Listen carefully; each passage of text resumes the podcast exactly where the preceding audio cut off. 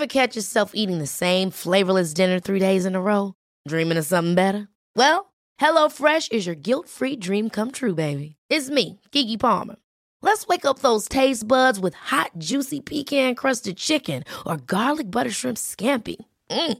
Hello Fresh. Stop dreaming of all the delicious possibilities and dig in at HelloFresh.com. Let's get this dinner party started.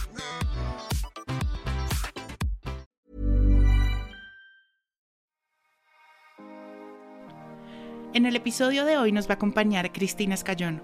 Ella es facilitadora internacional de procesos humanos, experta en codependencia y junto a ella vamos a explorar este tema del cual poco se habla la codependencia en las relaciones, cómo se ve, cómo se vive una relación desde la codependencia y cuáles son esos focos rojos que tenemos que estar pendientes a la hora de relacionarnos. Bienvenidos, bienvenidas y bienvenides. Hola Cris, ¿cómo estás?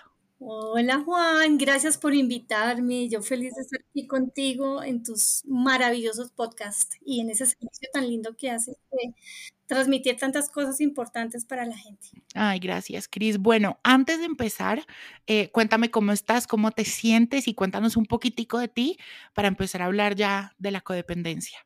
Me siento feliz y honrada de estar aquí. Estas son unas de las cosas que a mí más me gustan hacer, eh, poder transmitir la información que tengo porque la gente, para que la gente aprenda y la gente tenga los entendimientos que deben ser acerca de, este tipo de cosas.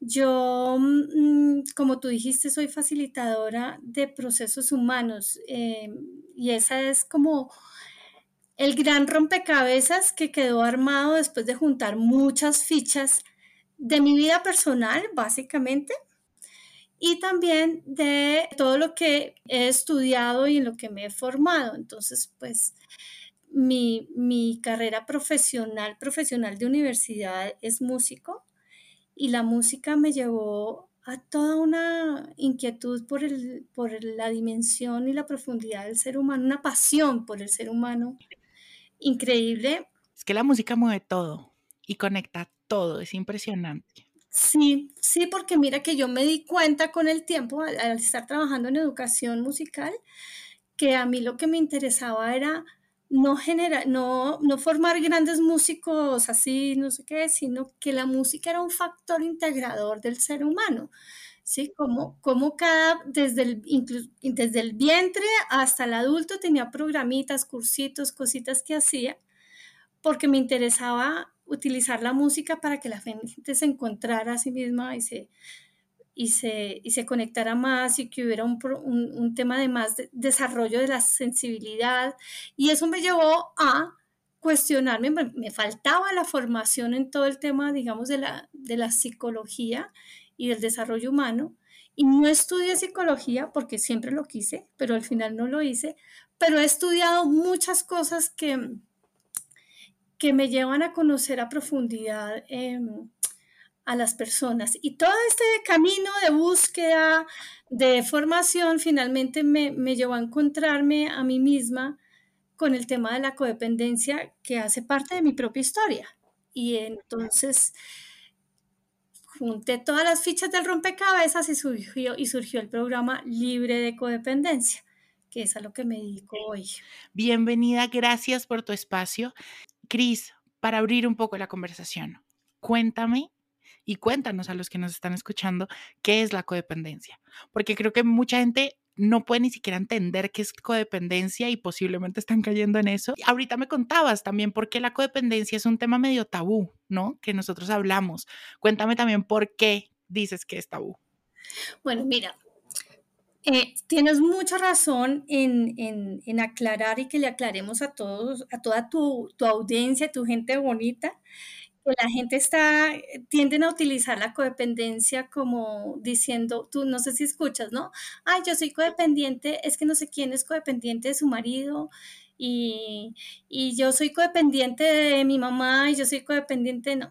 Primero que todo, uno no es codependiente de nada ni de nadie, imagínate. Porque la codependencia es como todo un sistema o haz de cuenta como una estructura de comportamientos que hay dentro de cada persona, que, que son comportamientos con unas características específicas. ¿Cuál es la característica específica de esos comportamientos? Son comportamientos, hábitos y actitudes realmente. La característica es que ese comportamiento o ese hábito con el cual yo, a partir del cual yo interactúo con el otro, genera una dependencia emocional, es decir, me engancho y quedo atrapada. Me engancho emocionalmente. Entonces son comportamientos, actitudes y hábitos inconscientes, o sea, no me doy cuenta, ¿sí? Que lo que hacen es que yo me enganche emocionalmente quede apegada de una manera desequilibrada, digamos así, porque digamos que hay apegos que son sanos y hay apegos o dependencias que son sanas y otras que son insanas o la famosa palabra de moda tóxicas. Sí, exacto. Eh, a mí me gusta decir que son insanas. Cuando hablamos de tóxico, hablamos que es dañino, tóxico es veneno, ¿no? Lo que es tóxico es venenoso y, puede llegar a tener niveles profundamente venenosos, tanto que la persona puede pues terminar bastante mal, bastante mal. Eh, esto es una, haz de cuenta que estas actitudes y comportamientos eh, y hábitos insanos o dañinos o tóxicos surgen desde la infancia, ¿sabes? Surgen desde la infancia y, van, van creciendo silenciosamente y de manera invisible o inconsciente, se van desarrollando y estableciendo como la forma como cada uno de nosotros pudimos o podemos interactuar con otros. ¿Por qué surge este tipo de comportamientos así? Porque en la familia de origen, en la familia donde creció ese niño, o donde yo crecí, por ejemplo, yo, habían problemas que no, de los cuales no se podía hablar, no porque no se quisiera hablar, sino porque la familia como, como grupo familiar, como sistema familiar, no logra tener esa conversación. No puede poner el tema, no lo puede mencionar ni siquiera. La metáfora que a mí me gusta usar es que ese problema es como un elefante grande que está en la mitad de la sala, que todos los miembros de la familia lo ven, pero nadie lo puede mencionar. Es así. ¿Y de qué problemas estamos hablando? De muchos, muchísimos, pero originalmente, cuando se determinó la codependencia como, como que se definió desde las ciencias de la salud, digámoslo así, desde las ciencias terapéuticas, Originalmente se, denominaba codependiente, aquella persona que eh, nació o creció en un sistema familiar alcohólico. ese es mi caso, ¿sí? Yo crecí y nací en una familia, eh, digamos, alcohólica. Mi madre era alcohólica. Y, mm, y con el tiempo ya eh, se fue descubriendo que el tema no era solo el alcohol, porque podría ser a partir del alcoholismo, de la drogadicción o que algún miembro de la familia toma mucho trago o, es adicto a alguna droga o es adicto a los medicamentos o tiene otro tipo de adicciones que no son químicas, sino son de actitudes, por ejemplo, adictos al sexo o al juego o el comedor compulsivo también. A eso también es un comportamiento adictivo o, bueno, en fin, ese tipo de, adicciones, porque son tres tipos de adicciones, a, químicos, a comportamientos y finalmente a personas, pero que llevan intrínsecamente los otros, algunos de los otros dos, ¿sí? O, comportamientos o, químicos. ¿Por qué es tabú? Porque eh, porque tiene que ver con la drogadicción, más que todo, con el alcoholismo, ¿sí? Entonces termina siendo muy vergonzante, no creas. Genera mucha, para un niño o un adulto, eh, genera mucha vergüenza. Em, primero, pues que haya un alcohólico o que uno de sus padres sea alcohólico o tenga un tipo de este tipo de adicciones, no es fácil, ¿no? Por un lado. O, o por ejemplo, en la adultez es vergonzante eh, estar atrapado en una relación maltratadora, por ejemplo, ¿sí? Que es una de las características de la codependencia. estar casada o estar relacionándose con una persona que por también por su propia historia, obviamente, es una persona que no ha resuelto conflictos o problemas o sanado dolores en su vida, entonces uno termina como eh, atrayendo ese tipo de personas y enganchándose y dependiendo emocionalmente ahí. Y es vergonzante no poder salirse de una relación maltratadora ¿no? Y se maneja una cantidad de, entonces no se puede, son cosas que son difíciles de hablar y de hacer visibles, ¿sí? Pero mira, es muy importante empezar a hablar de esto públicamente, precisamente para quitarle esa fuerza y ese poder que está teniendo, porque es más común de lo que uno se imagina, ¿sabes? Y todo el mundo, y hay tanta gente sufriendo en, en, silencio. Una de las cosas que me pasa a mí, por ejemplo, con, con que yo vengo como analizando en el caso, por ejemplo, de mi perfil de Instagram, es que casi nadie hace comentarios ni likes, pero yo sí sé que la gente me sigue mucho y me escucha, porque la gente no se quiere hacer visible con el tema. ¿Ves? Entonces un poco hay un tabú, pero no debería ser, porque, porque no solamente nos influye el, el sistema familiar, sino que el problema del alcoholismo o problemas como el machismo tiene mucho que ver también, que son temas, eh, digamos, muy fuertes en nuestra cultura. El machismo también es uno de esos elefantes grandes en la mitad de la sala que todo el mundo ve y nadie puede hablar.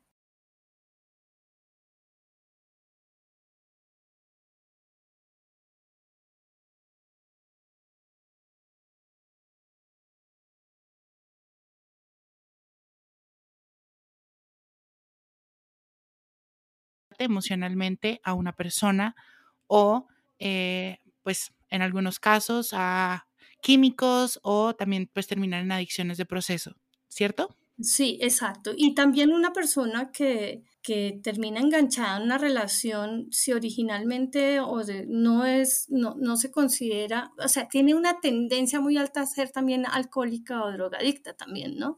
Eso también pasa. Sí, y mira que em, que, es una cosa que sucede sin que uno se dé cuenta, eh, porque es la forma como uno aprendió, o sea, la forma normal de vivir la vida, de asumir la vida de uno, ¿sí? Yo aprendí que vivir así era normal, que así era que debía ser la vida. Y resulta que no, que vivo pésimo. No estoy teniendo una vida con calidad. Eso no es normal. Lo normal es tener una vida con, plena, útil, con relaciones sanas y tranquilas y con muchos momentos de felicidad, ¿no? No, no con este tipo de, de relaciones y de dependencias emocionales que son muy dolorosas, ¿no? ¿Qué es lo que pasa con la codependencia y con esas actitudes? Lo que uno empieza a hacer es como a negar la realidad. Entonces, al no mencionar un problema, yo estoy aprendiendo a negar el problema. ¿Por qué niego el problema? Porque no, Primero porque no sé cómo abarcarlo, no sé ni mencionarlo.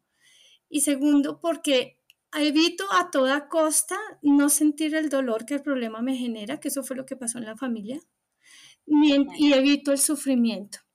Pero es paradójico porque de todas maneras estás sintiendo el dolor y estás sufriendo, solo que no, no, lo, no lo miras de frente, no lo, no lo acoges para resolverlo y trascenderlo. Cris, y una pregunta, ¿cuáles eran o cuáles son esos hábitos o esas formas de relacionarnos que hacen que nos enganchen? O sea, digamos en tu caso, si quieres contarnos, ¿qué era eso que tú hacías o tú tenías como establecido? Mira, hay, eh, hay muchos hábitos y actitudes. O sea, la codependencia tiene muchas caras. De hecho, hay un libro que les quiero recomendar a tus oyentes, que no fue fácil de conseguir, pero lo conseguí de un médico mexicano que se llama José Antonio Elizondo López, que es un médico psiquiatra que ha estudiado muy a fondo esta, este tema que se llama los rostros de la codependencia.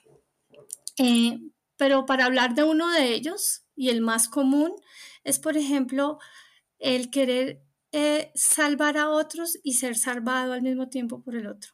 Es decir, hay una tendencia a vivir la vida del otro en vez de vivir la mía en la medida en que si yo hago eso, entre comillas o irónicamente, lo que mi mente o mi creería es que así voy a ser más amada y más querida y alguien me va a dar el afecto y el amor que no recibí en, en mi infancia, en mi adolescencia, en ese, con ese problema con el que me tocó convivir.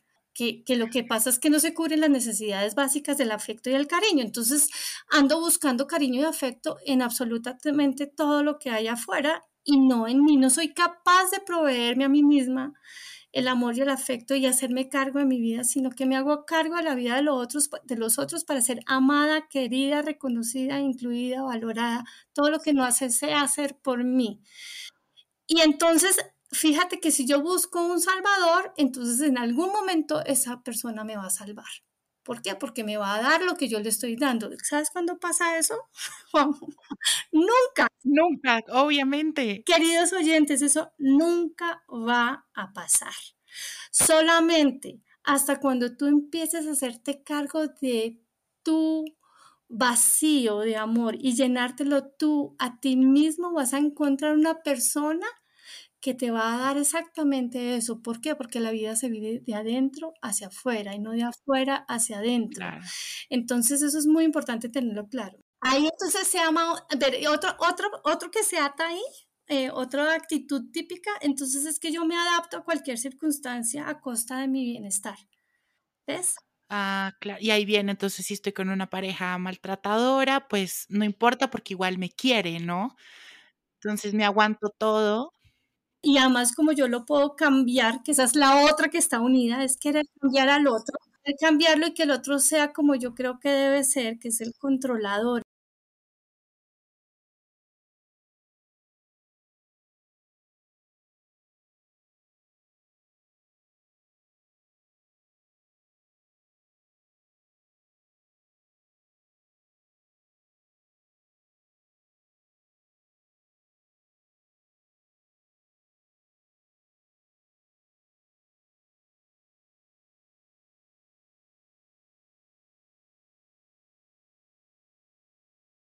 ¿Qué podemos hacer al respecto? Mira, lo primero es, eh, hay un libro que se llama Las mujeres que aman demasiado de Robin Norwood, que también se lo recomiendo a hombres y a mujeres leerlo. Robin dice una cosa muy cierta que cuando yo la leí dije, wow, click. Cuando crecemos en este tipo de familias, no, no, tenemos ni idea, en general los seres humanos no tenemos ni idea de qué es el amor. que es amar de verdad. Confundimos el amor con ser serviciales y entonces ahí nos confundimos y creemos que el estar salvando al otro, entonces eso es amor. ¿No? No, eso es servir, que es una forma del amor, pero no es el amor. ¿Sí? Eh, es, estamos en las relaciones, en una relación codependiente o, o con comportamientos codependientes, estamos ahí no por amor, sino por miedo. Y ese es un tip muy clave. Yo realmente siento por esta persona amor. ¿Y qué es el amor? ¿No? Es primero empezar a preguntarse como qué es el amor. Y estamos ahí por miedo. Y ahí viene, eh, digamos, uno de esos focos eh, rojos de los que tú hablas, y es estoy, estoy feliz en esta relación, estoy siendo, yo estoy siendo una mujer, una persona plena, un hombre pleno al lado de esta otra persona. O estoy escogiéndolo desde el miedo, o escogiéndola desde el miedo. O estoy ahí desde el miedo. Claro, pero eso nos damos cuenta después, ¿no? Cuando ya, cuando ya empezamos a mm, hacernos la pregunta, ¿sí? Cuando, cuando estamos en, en negación, ese es el lo más difícil es salir de la negación, ¿sí? ¿Qué niego yo? Que estoy en una relación dañina, que no estoy en una relación que me hace crecer, que me empodera, donde yo puedo ser, donde estoy con el otro, no como su media naranja, sino como una naranja completa, fíjate. Mira que eh, ahorita no me acuerdo, hay un autor que dice, estoy con el otro y no para el otro, o por el otro. Eso es muy bonito. Exacto. Cuando te das cuenta que eh, están pasando los años y tú habías creído que ibas a tener una vida eh, y que ibas a ser exitoso, que ibas a poder trabajar, que ibas a ganar dinero o que ibas a ganar, porque hay gente codependiente que gana mucho dinero, pero que al final es su relación es, mm, o estoy en una relación que, que, sufro todo el tiempo o que me vuelvo obsesivo con la otra persona, ¿sí? E, esa ese es otro foco rojo, ¿no? Porque la obsesión es la base o lo que nutre la, el comportamiento adictivo. Cuando, la, cuando yo estoy... Eh, buscando al otro, persiguiendo al otro, o cuando el otro me busca, me persigue, me controla, me quiere controlar. Ahí ya estamos en un, esa es una alerta roja, ¿sí? Cuando el otro no, no, no me aporta ni saca lo mejor de mí, sino todo lo contrario, ¿sí? Cuando yo estoy con el otro y, no saco lo mejor de mí, sino sino todo lo contrario, ahí también estoy en una relación donde tengo que poner atención qué está pasando ahí. Lo más probable que es que ahí la relación no sea una relación sana, sino una relación basada en eso. Ahora, muchas veces, y, y esto es una buena noticia para todos tus oyentes, eh, porque mucha gente dice, no, entonces no, yo no hago ese, no, no, no voy a ir a sesiones con Cristina ni hago el programa porque entonces me, la solución es separarse y el pánico de, de, desbaratar una familia o un proyecto de vida con otra pareja eh, por, por, por querer tener que solucionar algo y que piensan que la solución es la separación. No, la solución no siempre, el resultado no siempre es la separación y tampoco es el estar juntos todo el tiempo, ¿no? El resultado es la sanación. En mi, el cambio y el cambio de mi actitud frente al otro. ¿Por qué? Porque yo he tenido personas que llegan al programa eh, y simplemente, y obviamente con, con, pues, con una frustración y un vacío en su relación o en su matrimonio, su relación de pareja, cualquiera que ésta sea, pues porque me llega todo tipo de gente. Esto no tiene ni género, ni geografía, ni cultura, ni nada. Esto que hay de todo, ni edad, ni calendario. Eh, em, es cuando cambio mi actitud frente al otro y empiezo a interactuar con el otro de una manera sana. Muchas veces el otro está en un nivel de conciencia o en un momento donde aprende y entra a interactuar de la misma manera, ¿sí? O simplemente no. Entonces, cuando el otro pues no está en la jugada, pues ahí sí vienen otras cosas, ¿sí? No, yo creo que ahí, por ejemplo, em, y lo hablaba también en otros episodios con otros expertos que nos han acompañado, y es que a veces en las relaciones, sea la que sea, porque no estamos hablando únicamente de codependencia en una relación eh, amorosa o romántica, sino en general en nuestras relaciones humanas, eh, siempre que uno va a empezar un, proceso de sanación o de reconectarse con uno mismo, con uno mismo, es, yo creo que la otra persona eh, siempre está esa dualidad de me acompaña o no me acompaña y eso está en la otra persona, pero no por eso creo que uno debe darle fin al proceso de reconocerse y de sanar. O sea, creo que si la otra persona te acompaña, buenísimo y divino, si no, pues creo que eso también es un acto de amor. Decir, ok, no me puedes acompañar, pues yo sí lo tengo que hacer, lo hago por mí. Y es cuando empiezas a darte el abrazo a ti mismo, ¿no? Creo que es muy importante. Y que ahí reconoces y aprendes que no puedes cambiar al otro. Exacto. O, sea, puedes estar en tu proceso personal, seguir creciendo como persona al lado de una persona, permitiéndole ser como es, aceptándola como es, o finalmente tienes que salirte tal vez de un entorno que la otra persona pues tiene que trabajarse mucho también para poder estar juntos. Eso también puede pasar. Yo, mira, te voy a contar un poco. Yo creo que, bueno, yo no, no he caído, creo que en relaciones muy como de codependencia o así, pero hace unos años sí a veces le ponía mucho peso de mi estabilidad emocional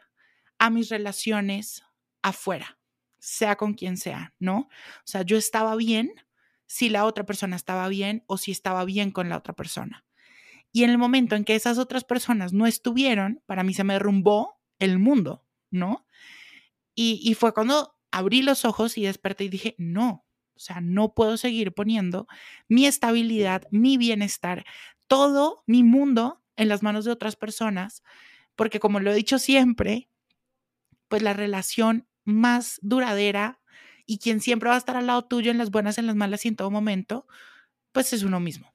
Es uno mismo. Y mira que ahí yo tengo una frase que le digo a mis clientes y que también en una de mis presentaciones sobre el programa lo digo, y es, una persona está libre de codependencia cuando eh, se hace cargo de su propia felicidad y, y contribuye a la felicidad de los otros. ¿Sí? Pero no se hace cargo ni de la felicidad de los otros, ni tampoco le da el poder, le entrega la autoridad de su propia felicidad a otros. Porque yo creo que, Cris, y no, tú me dirás, pero siento que desde pequeños, así como nos han romantizado el amor, ¿no? Porque en el amor está todo lo que tú dijiste, esos red flags que hay que ponerle atención, ¿no? Esos focos rojos de ojo cuando estás tratando de buscar a alguien para salvarlo o que te salven a ti.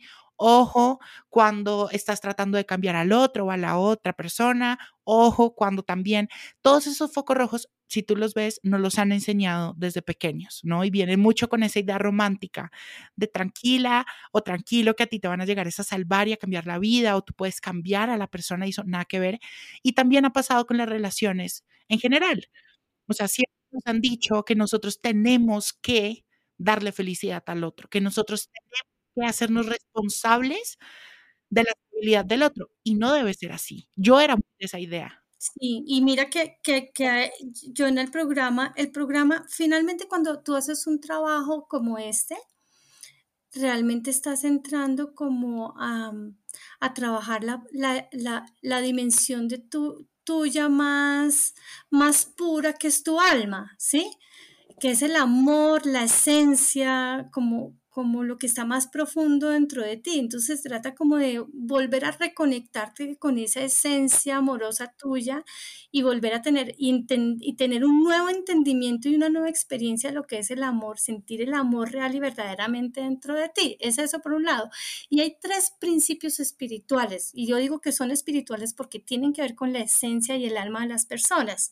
Aquí no estamos hablando de religión, estamos hablando de la esencia del alma, a eso me refiero, que eso lo tenemos todos, espiritual, dimensión espiritual, todos los seres humanos lo tengamos, lo tenemos así, todavía no lo reconozcan muchas personas, ¿sí? Entonces hay tres principios espirituales, ¿sí? Y aquí se les voy a dar este regalo que me lo enseñó mi maestro espiritual, y es, cuídate a ti mismo primero para así poder cuidar de los otros. No, le hagas no te hagas daño a ti mismo ni le hagas daño a los demás. Y el tercero es utiliza todo, absolutamente todas tus experiencias, la más mínima hasta la más grande, para aprender, crecer y trascender. Entonces, fíjate que, y, y finalmente, eh, lo más, cuando uno está trabajándose a sí mismo, cuando uno se hace estos regalos de mirarse para adentro, de tratar de ser mejor persona, finalmente estás haciendo, estás cuidándote a ti, estás cuidando tu vida y, y la vida, digamos, la espiritualidad es la vida misma, ¿ves? Se convierte en un proceso espiritual y, y se trata como de vivir la vida desde esa sensibilidad o desde esa em, dimensión de tu ser, ¿sí? Yo creo que cuando tú empiezas a, mirarte hacia adentro, o sea, si ya diste, te diste cuenta de estos focos rojos eh, en ti o en otras personas o en, tu, en tus relaciones, y cuando empiezas a mirarte hacia adentro es muy difícil, porque es un trabajo muy duro mirarse hacia adentro, ¿no? Em, pero, pero que cuando tú lo empiezas a hacer, también estás trabajando para el otro. O sea, también estás trabajando para obtener relaciones más fuertes, más duraderas, mucho más eh, honestas en todo sentido, mucho más reales. Creo que es muy importante. Em, y también empiezas a, resolver muchos temas. Yo siempre eh, he dicho esto y es que es muy difícil amar a la otra persona o entrar en una relación con otras personas cuando uno no está en sintonía en la relación con uno mismo, o empezando por lo menos, ¿no? se cuenta. Por ejemplo, hablábamos en otro episodio, Cris, sobre las heridas de la infancia, ¿no? Y de cómo esas heridas de la infancia son la puerta para muchas cosas, y ahorita me doy cuenta, muchas heridas de la infancia, la herida del abandono, por ejemplo. La herida del abandono, ¿cómo, ¿cómo te puede llevar a ti a tener relaciones codependientes tratando de buscar a tu madre o a tu padre en las relaciones con las personas? ¿No? Entonces yo creo que es muy importante empezar a mirarse para adentro y, que, yo siento que no es malo decir que uno puede caer en ciertas relaciones codependientes o que uno en cierto momento fue codependiente, uno no es responsable de ser codependiente porque ya Chris nos dijo, son cosas de la vida, mucho como una ecuación gigante, que el resultado es que nosotros caigamos en esos hábitos que nos hacen enganchar, pero sí somos responsables de mirar hacia adentro y empezar a trabajar en eso para cambiarlo y empezar a tener relaciones mucho más conscientes, mucho más fuertes y mucho más eh, duraderas y siempre desde un lado de amor. Claro, imagínate uno, eh, cuando uno empieza a mirarse para adentro, como tú dices, hacerse cargo de sí mismo, está siendo responsable. Y el tema es que cuando te miras y reconoces y, con honestidad quién eres, estás entrando a un a una, mm, conocimiento muy profundo de ti y, y que es para mí lo que realmente es el amor, que es la aceptación. Cuando tú te aceptas incondicionalmente, estás teniendo experiencias de amor. Y cuando tienes experiencias de amor contigo mismo, empiezas a tener experiencias de amor con los demás y no de miedo. Y, y aceptarte es el primer paso para todo. O sea, cuando te aceptas ya por lo menos estás abriendo la puerta al cambio y a decir, ok, hay un problema, hay algo que tengo que mejorar y algo en lo que tengo que trabajar. Amor es aceptación. Me encanta. Oye, Cris, bueno, se nos acabó el tiempo, pero creo que hay mucho por hablar de la codependencia. Hay mucho. O sea, creo que un montón y como ya lo dijimos, no, no nos quisimos adentrar mucho en, en, la codependencia únicamente de las relaciones románticas o de pareja, sino en general, porque uno, uno puede generar codependencia en todas las relaciones que uno tiene. No, y déjame, déjame dar este, este plus. Por favor. Estás diciendo eso y es, al final te das cuenta que la codependencia se manifiesta en todas las áreas de tu vida. En todas las áreas de tu vida tiene un impacto. Cris, ¿tú te diste cuenta que cuando tú empezaste a trabajar en tu codependencia y en, esos, en esos hábitos o en esas ideas que tú tenías frente a esto, empezaste a vivir un poco más presente, mucho más consciente, más libre? O sea, como que te quitaste un peso encima. Sí, porque a mí lo que me llevó a, darme cuenta de la codependencia fue cuando empecé a, a, cultivar la espiritualidad en mí. Y al cultivar la espiritualidad en mí, estaba empezando a cultivar el amor. Y mira que yo empecé con una curiosidad de la espiritualidad y del amor, no de la codependencia, yo no lo tenía tan claro. Y fue eso lo que me dijo, oye, chica, esto tiene un nombre, se llama codependencia. Y no estás viviendo tu vida, estás viviendo la de los demás, ojo. Absolutamente, sí. Y puedes vivir, en, puedes vivir con el otro y complementar tu vida con otro, viviendo tu vida, haciéndote cargo de ti y sobre todo, ¿no te parecería maravilloso tener la experiencia real y verdadera de lo que es el amor en vez del miedo? fantástico, ¿no? Ay, bueno, no, Cris, gracias infinitas por tu espacio, por contarnos tu historia de cómo empezaste a trabajar tu codependencia. Gracias por darnos todos estos focos rojos en los que tenemos que estar mucho más atentos en, en nuestras relaciones.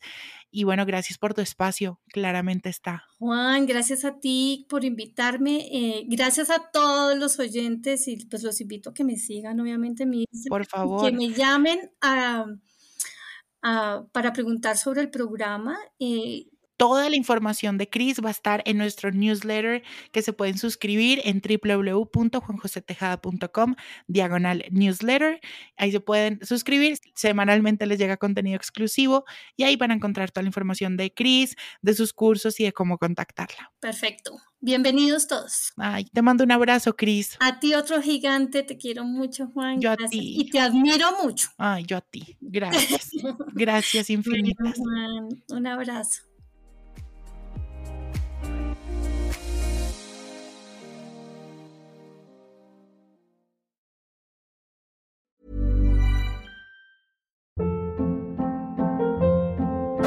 Hold up. What was that? Boring. No flavor. That was as bad as those leftovers you ate all week. Kiki Palmer here, and it's time to say hello to something fresh and guilt-free. Hello Fresh. Jazz up dinner with pecan-crusted chicken or garlic butter shrimp scampi. Now that's music to my mouth. Hello Fresh. Let's get this dinner party started. Discover all the delicious possibilities at hellofresh.com.